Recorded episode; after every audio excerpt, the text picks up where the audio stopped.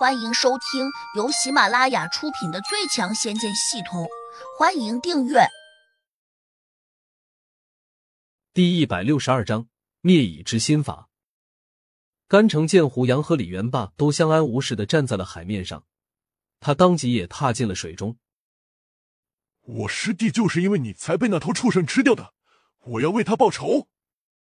说着，甘城举起了斧头。胡杨当然不怕他，拿出长剑比划了一下。李元霸大吼了一声说：“主公，让我先来！”话音未落，他就已经从海面上飞了起来，抡起大锤，呼啸着砸向了甘城。甘城轻蔑的冷笑了一声，挥起斧头，迎向了李元霸的大锤。只听到两声大响。李元霸竟被震得倒飞了出去。他翻身落到了海面上时，居然又好像半点事也没有，不仅没有受一点内伤，甚至呼吸也比较平稳。胡杨转头看了眼旁边的他，心下有些奇怪：莫非李元霸和王昭君一样，本体都只是一根树枝吗？如果他真是人类，肯定会有呼吸急促的时候。既然他没有，说明他多半不是人类，最多只是一个依附在其他物体上的魂魄。反观甘城，他的功力终究比李元霸高出了不少，因此他用斧头震退了李元霸后，竟稳稳的站在海面上。主公，这个老家伙太厉害了，我不是他的对手，我们一起上吧。李元霸冷静的说。胡杨点了点头，表示同意。就在这时，远处忽然飞过来一个人影，他远远的就冲着胡杨和甘城大声叫道：“别打了，你们都住手！”胡杨转头一看，这不是山神吗？他怎么又来了？胡杨脑中马上又闪出一个念头：可能山神一直躲在这附近，甚至甘城和郭勇也是他暗中叫过来的。他冷峻的盯住山神，又瞄了一眼甘城。没有急着动手，他果然看见山神和甘城的眼神都在急速的变化，两人可能用神识在飞快的交流着。很快，山神冲着甘城大吼了一声：“请你即刻离开，不准在我们的地盘上制造混乱。”甘城气呼呼的跺了一下脚，扔下一句话：“胡杨，我今天看在山神的面子上，谢饶了你。”然后转身飞走了。胡杨没有吭声，李元霸满脸的惊讶：“这个老头面子还挺大的嘛，居然一句话就把他赶走了。”山神飞掠了过来，冲着胡杨笑道：“冤家宜解不宜结。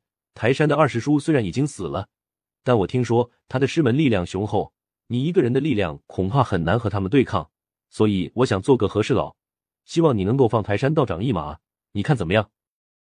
胡杨冷冷的看着他问：“你怎么知道郭勇已经死了？你不是才来吗？”我其实已经来了一会儿了，只是你刚才没有注意到。”山神讪笑着解释道：“你担心我把甘城也给灭了，所以就急着出来劝他赶快走，对吧？”胡杨冷漠的问：“这这怎么可能？胡大哥，你想多了，嘿嘿嘿。”山神丹笑道：“我这也是为你好，你要想清楚，杀了台山道长对你并没有任何好处。”胡杨不客气的打断道：“你如果今天想来做说客，那我得提醒你，你恐怕就都费口舌了。”山神顿时有些无奈，他拿胡杨毫无办法，只得悻悻的走了。李元霸看着山神离去的背影，问：“主公，这个老头是谁啊？”感觉好生古怪。刚才那个老家伙明明要同你拼个你死我活，没想到听到他一句话，居然就跑了。他就是个不明是非的疯子。这里好像已经没什么危险了，我的时间也快到了。主公，我得走了。在走之前，我有个怎么也想不通的问题，想问问你。问吧。为什么你的功力增长的比我还快得多呢？李元霸困惑的问：“因为我的天赋比你高。”胡杨很不负责任的回了他一句：“真的吗？”李元霸将信将疑，但是他从胡杨的神情中也看不出他在撒谎，只好摇了摇头，服气的走了。实际上，岸上还有很多食人蚁正在四下乱飞。